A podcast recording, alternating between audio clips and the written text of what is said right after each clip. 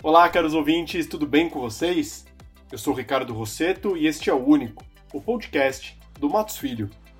Hoje apresentamos o último capítulo da nossa série especial que analisa os impactos da reforma tributária apresentada pelo governo federal em diferentes setores da economia. Neste episódio, convidamos Leonardo Romsi, Luiz Felipe Centeno Ferraz e Mário Prada, nossos sócios da prática de tributário, para explicar os reflexos do projeto de lei 3887-2020 nos setores de infraestrutura e óleo e gás. Caros, muito obrigado pela participação de vocês aqui no nosso podcast. Para começarmos, eu gostaria de saber qual é a avaliação de vocês sobre essa proposta do governo, que institui a CBS. Bom, a avaliação, na verdade, é de que é um projeto simplificador né, em relação ao que a gente tem hoje. A gente está falando de dois tributos com duas legislações diferentes, criados em momentos diferentes, ainda que próximos, diferentes. A ideia do governo é simplificar, e eu acho que, nesse ponto, a intenção do governo é bem honesta em tentar simplificar, porque isso significa uma legislação só, uma alíquota. A ideia de uma base conjunta para tudo, ela é simplificadora. Uh, claro que você vai ter obrigações acessórias mais relativamente mais simples, porque você tem um tributo. Então, tudo isso, de fato, eu acho que é uma intenção bastante honesta do governo nesse sentido. Agora, existe também o outro lado da moeda, que a percepção, a, da percepção é de que, claro, muitos setores vão, de fato, uh, ter um aumento na carga tributária, alguns outros até não, mas muitos setores vão ter uh, aumento na carga tributária, principalmente, principalmente os de serviço, e, obviamente, esse vai ser um, um fator a ser considerado pelo Congresso nas discussões.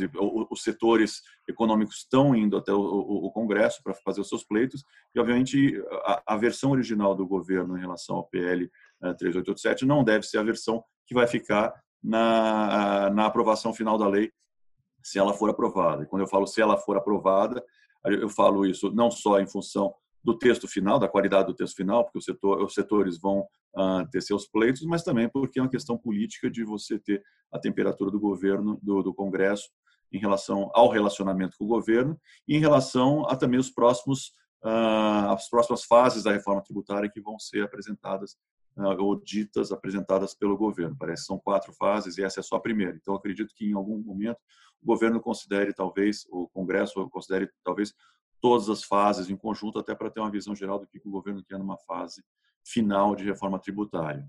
Perfeito. E quais são as principais mudanças no sistema tributário que esse projeto do governo traz às empresas do setor de infraestrutura? Bom, aí as principais mudanças que a gente percebe são os principais incentivos né, que existem há décadas para os diversos setores de infraestrutura como contrapartida do investimento que os empresários fazem nesses setores, desde que o governo começou a incentivá-los, né, que a iniciativa privada assumisse né, a, a rédea das, das, das investimentos de infraestrutura no setor do Brasil. Então você percebe que o REID, o Reporto, o Renuclear, Retaero e tantos outros, né? O Léo também vai falar um pouco também de Repetro. Eles são absolutamente extintos. Né? Existe uma uma, uma perplexidade, eu diria, dos, dos diversos setores que vem investindo há décadas, tendo sempre o conforto da contrapartida de que esses incentivos, principalmente os incentivos federais que eu comentei, vão vigorar pelo tempo do investimento. Isso está no economics de qualquer desenho de projeto. Então, os investidores estão preocupados, né? muito embora o governo diga, e é muito louvável que a iniciativa venha a tirar a complexidade, tirar a numerosidade de controles, né? tirar toda aquela carga, inclusive extra fiscal, de quantidade de material humano e de controles que você precisa implementar para poder ser certificado fiel cumprimento dessas regras, isenções e diminuições de carga fiscal, o fato é que isso pega os projetos em cheio. Né? Existem diversas movimentações nesse sentido, para mostrar ao governo a importância desses incentivos pelos prazos que foram inicialmente desenhados e, e contratados. Né? É, se eu puder fazer um comentário aqui também, né, eu acho que concordo, né, acho que não quero ser repetitivo, mas acho que a intenção é louvável, sim, mas eu acho que o governo esquece nesses momentos de olhar, eu acho que a carga tributária como um todo, né, no Brasil. Né? O Brasil é um país que possui uma das maiores cargas tributárias do mundo né? e, e, e, e, historicamente foi sempre assim que o sistema funcionou. Né? Ao invés de você ter um sistema mais inteligente, com uma tributação mais razoável, né? na verdade, você tem um sistema hoje de tributação né, em vários níveis, né, por conta da, da forma que a gente é organizado, né, o Pacto Federativo, então União, Estados e municípios com, com as suas devidas competências tributárias e, e, e de arrecadação. É, só que historicamente o Brasil sempre funcionou assim. É, acho que é difícil você hoje ter alguma empresa no Brasil que não tenha algum benefício fiscal.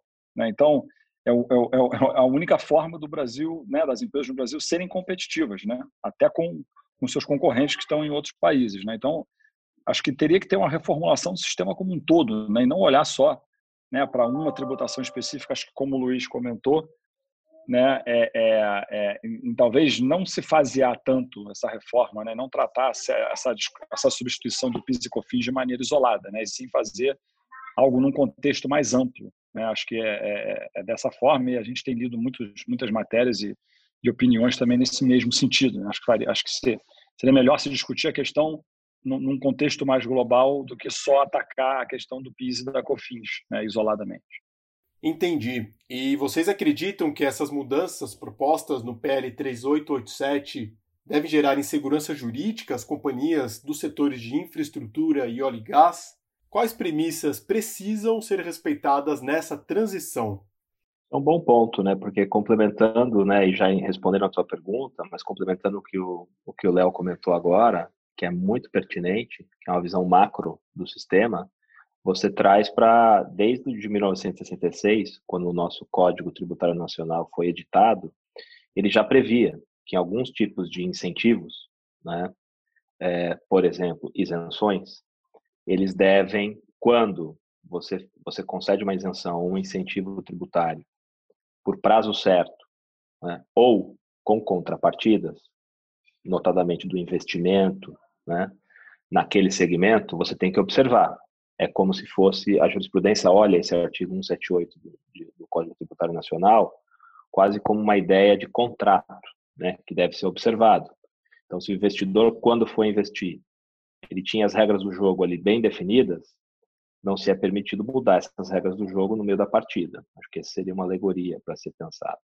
Então, quando você faz esse fatiamento da reforma, como o Léo bem colocou, e o Luiz iniciou na conversa, você percebe que você cria anacronismos e você cria, é, muito embora exista uma previsão genérica né, no, no, projeto de observância ao artigo 178 do CTN, ela não é satisfatória, porque ela não endereça né, a amarração, ela deixa muito solto o intérprete aplicador da lei como isso será desenhado e gera, sim, inúmeras iniciativas dos setores que estão reagindo à proposta porque eles percebem que não há segurança nenhuma do que o aplicador da lei vá respeitar esses incentivos já previamente contratados pelo prazo que foi contratado. Né? É, acho que aqui a gente também pode acabar tendo uma, uma, uma discussão, é, o que a gente ouviu por né, até no mercado, até das vozes do governo, né, que a ideia que seria que né, há, há, um artigo na, no projeto de lei né, que, que garante né, a manutenção dos benefícios observado no artigo 178. Né? É, a questão é que isso não é de, de, de, fácil aplicação, não é, não é preto no branco. Né? É, é, é uma questão que gera controvérsias. Né? Então, acho que em termos de, de, de, de segurança jurídica, fica a desejar. Né? É, você vai ter uma discussão grande, acho que como o Mário colocou, né, do, do que, que é uma isenção com prazo certo, de quais são essas condições, e que eu acho que no, no caso específico desses regimes né, que a gente está discutindo aqui, desses regimes especiais, né, desses incentivos, é, dificilmente você consegue ver uma clara contrapartida né, imposta pelo, pelos governos. Né? É, acho que essa é a maior dificuldade que a gente vai ter aqui, principalmente no, eu diria, até no setor de, de óleo e gás, né, que é o que a gente vai falar daqui a pouco. Eu acho que tem um ponto da, da dos regimes fiscais, que é o ponto de segurança aqui, especificamente nesse caso, que uh, o governo ainda não resolveu e talvez seja e vai ser pleito de todos os setores da infraestrutura, uh, que é um pouco do que o Olá falou do artigo 78. Hoje já se discutiu se o final, os regimes fiscais hoje são direitos adquiridos ou expectativos de direito, ou seja, eu tenho um direito adquirido aquele, vou usar o REID como exemplo, que é um que atravessa todos os setores da infraestrutura. Então, uh, se eu pegar um RAID hoje, eu vou ter uma suspensão de piscofins que vai ser convertido em isenção de piscofins lá na frente. Isso já está precificado. Eu estou assumindo que tudo isso já está basicamente isento dentro do meu preço. Como é que eu faço se eu tenho um RAID hoje em que eu estou tendo suspensão, amanhã, na hora que eu tiver fazer uma, uma isenção, eu já não tenho mais piscofins, porque afinal de contas ele já não existe, foi revogado. Eu não converto ele em isenção de CBS, ao mesmo tempo eu também não tenho como converter em isenção de piscofins, mas eu também não tenho uma regra que vai me cortar ao meio para dizer, olha, nesse momento você tributa ou não tributa, ou seja, as pessoas que vão ficar a insegurança jurídica nesse caso para as empresas elas vão ficar num terreno em que elas eh, não existe nem conservador ou não conservador, tem é simplesmente não saber o que fazer. Então é o tipo de coisa que o governo vai ter que ajustar, endereçar para o bem ou para o mal, pelo menos para se discutir, mas vai ter que endereçar na, na, vamos dizer no texto final da CBS para que as empresas saibam como fazer. E o que for precificado como isenção e eventualmente tem uma carga, eventualmente vai ter que ser objeto de discussão de, de, eh, de nova precificação, de equilíbrio econômico. Eu só ia comentar, acho que o que a gente vai acabar tendo, o que acaba sendo muito comum no Brasil, é uma enxurrada de ações judiciais. Né? E, e, essa movimentação da máquina, né? que só, só faz a, aumentar o gasto público. Né? E é exatamente uma, uma coisa interessante, que é exatamente o que eu ia comentar, uma perspectiva. Existe uma cultura no Brasil né, do litígio. Né? Existe uma cultura arraigada de sempre questionar as interpretações de lei que são deixadas em aberto. Né? Então, a gente percebe, até pelo histórico do, do de litigiosidade do Brasil, ele está diretamente relacionado a você não deixar claríssimo as regras. Né. Então, acho que esse que é o principal ponto de resistência da CBS nesses setores e o respeito do artigo 178 e as definições claríssimas.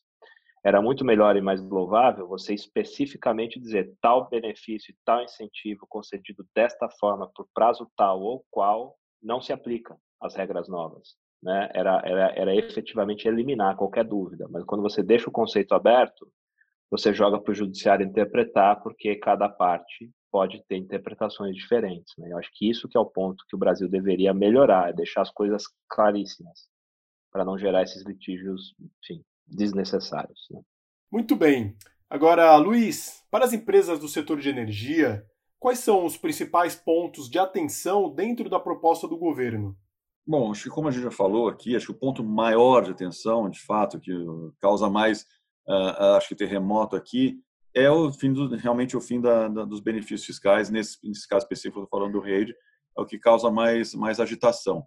Mas é óbvio que o outro também ponto, e acho que é um dos, é um dos pontos mais, mais fáceis de ser identificados, é o fato de que o setor de serviços vai ser amplamente uh, uh, penalizado nesse sentido. E quando eu falo amplamente, não que hoje ele já não seja, é que a gente está falando de uma alíquota maior de 12%, e para aqueles que estão hoje no presumido, então, mais ainda, porque estavam a 3,65%. Então, a ideia é que serviços de fato sejam mais penalizados, e aí, ainda que serviços não sejam especificamente de, de, de, da área de energia, energia tem muito disso. A gente tem uma geração, você tem um serviço grande que é a transmissão, ah, esse tipo de coisa vai acabar gerando, uh, uh, como, como, disse um, um, cliente nosso, entra água e sai e sai dinheiro, porque é exatamente isso.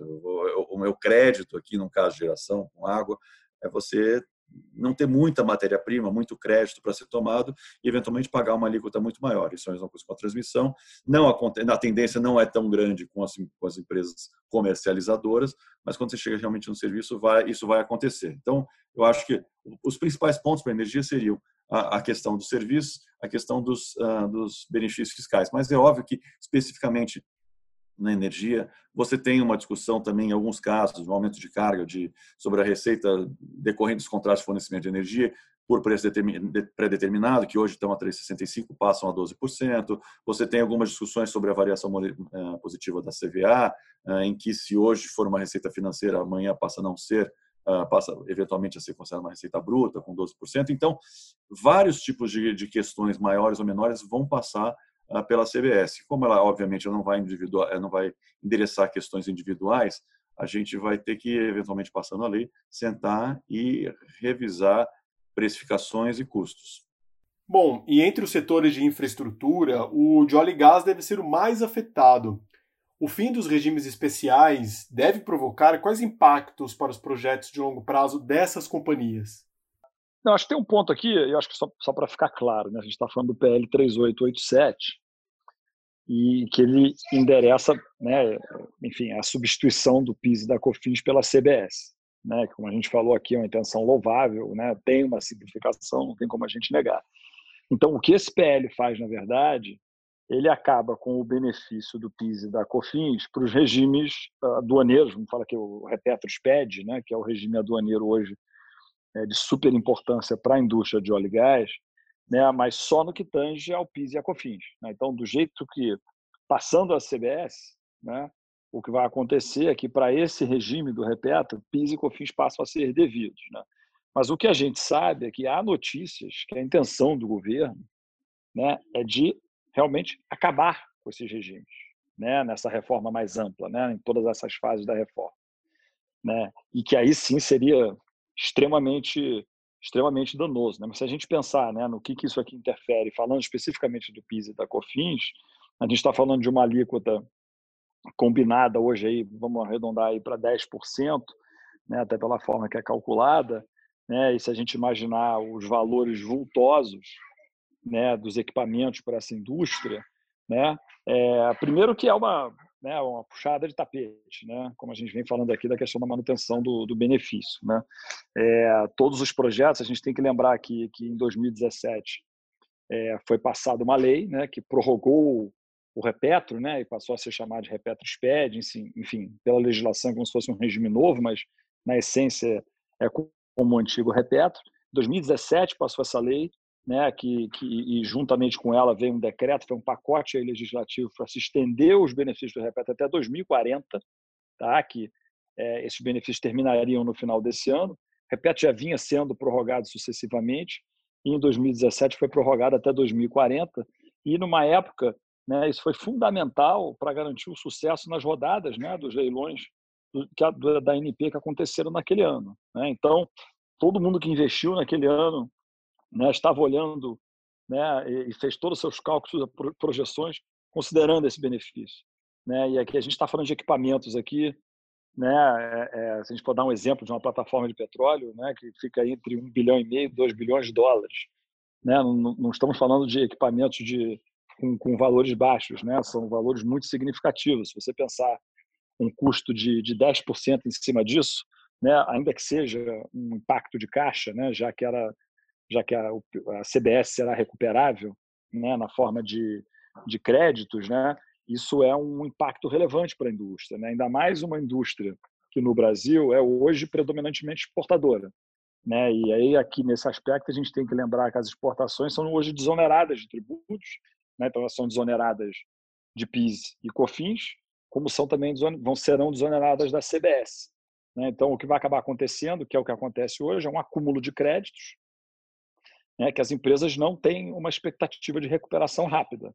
Né? Inclusive, o governo fechou a porta que estava aberta até uns dois, três anos atrás. Aí, o Mário, o Luiz podem me corrigir se estiver errado, não sei quanto tempo tem da, da lei que a vedar as compensações com as estimativas mensais, mas o que era super comum para as empresas era usar os créditos né, de, de PIS e COFINS para compensar as estimativas de pagamento de imposto de renda e CSL, e o governo fechou essa porta exatamente para para ter um fluxo de caixa maior para o governo, né, de receita de, de tributação, porque era o que né, de arrecadação, porque era o que a maioria das empresas faziam. Então isso, essa porta foi fechada. Então é um impacto de caixa de super longo prazo e a gente sabe o quanto que custa caro o dinheiro, né? Então ainda que o governo possa alegar que esse é um crédito recuperável, né, em quanto tempo esse valor é recuperável? Eu acho que esse que é o grande ponto.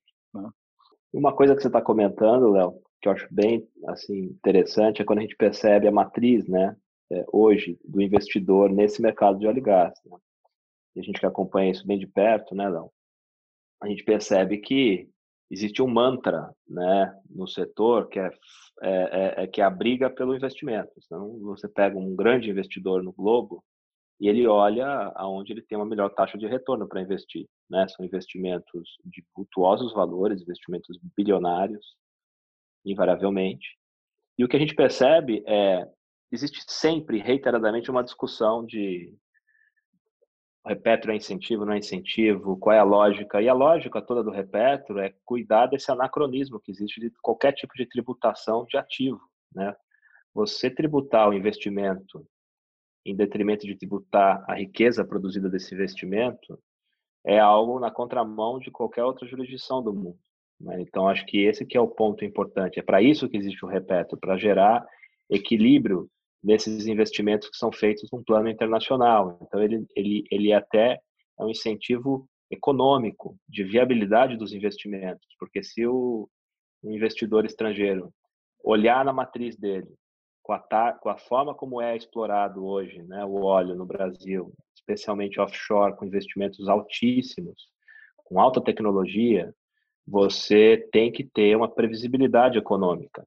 E você tributar o ativo, o investimento, que é o caso, você tributar a importação da plataforma, ainda que seja parcialmente só pelo piso da COFINS, você tem um impacto muito grande nesses projetos. Isso não existe preponderantemente em outras jurisdições, onde se tributa exatamente a riqueza produzida. No caso do Brasil, pelos royalties, né, a produção que é destinada ao mercado interno, aí pelos tributos que incidem nas operações de venda normalmente.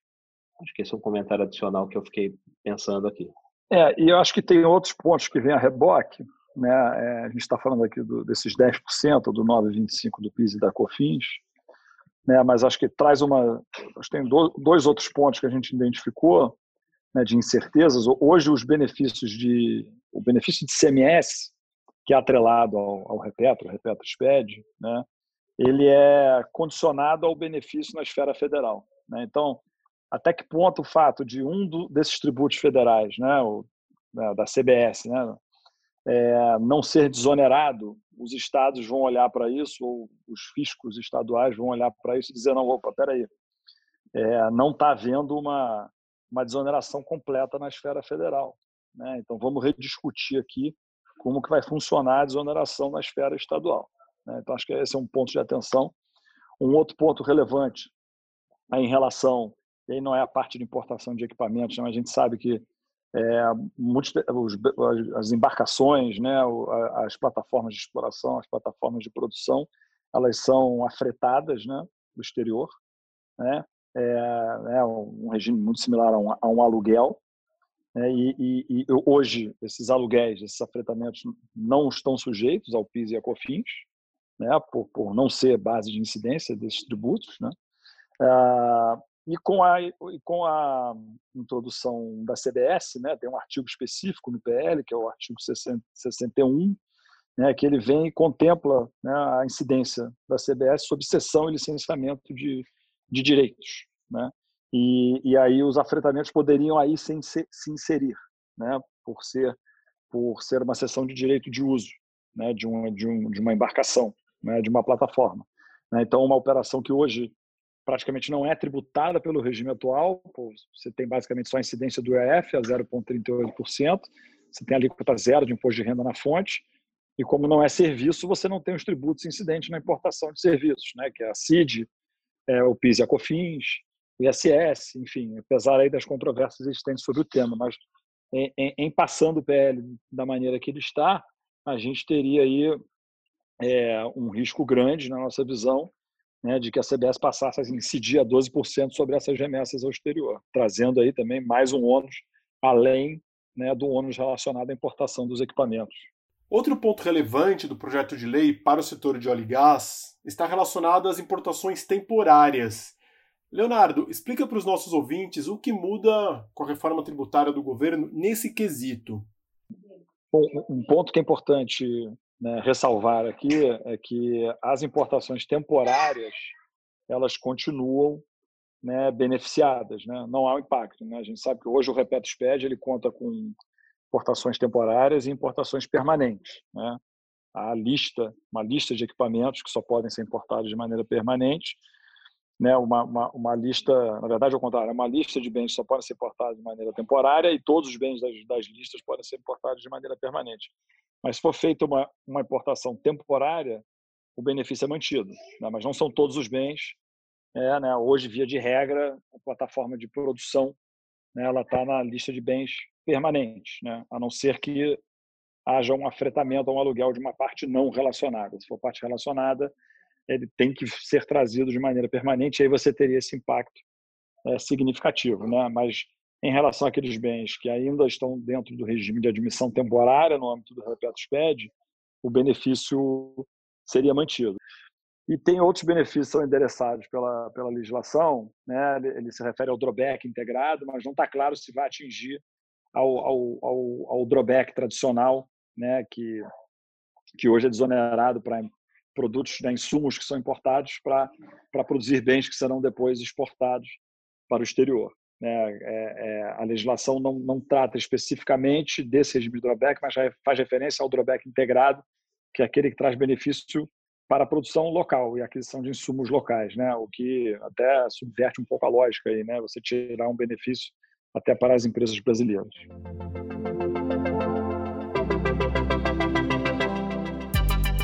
Prezados ouvintes, muito obrigado pela sua audiência. Lembrando que os outros episódios dessa série especial já estão disponíveis na Apple Podcasts, Deezer, Google Podcasts e Spotify. Para mais informações relevantes para o dia a dia da sua empresa, siga nossas redes sociais e acesse o nosso portal de notícias. O endereço é matosfilho.com.br barra único. Até o próximo episódio.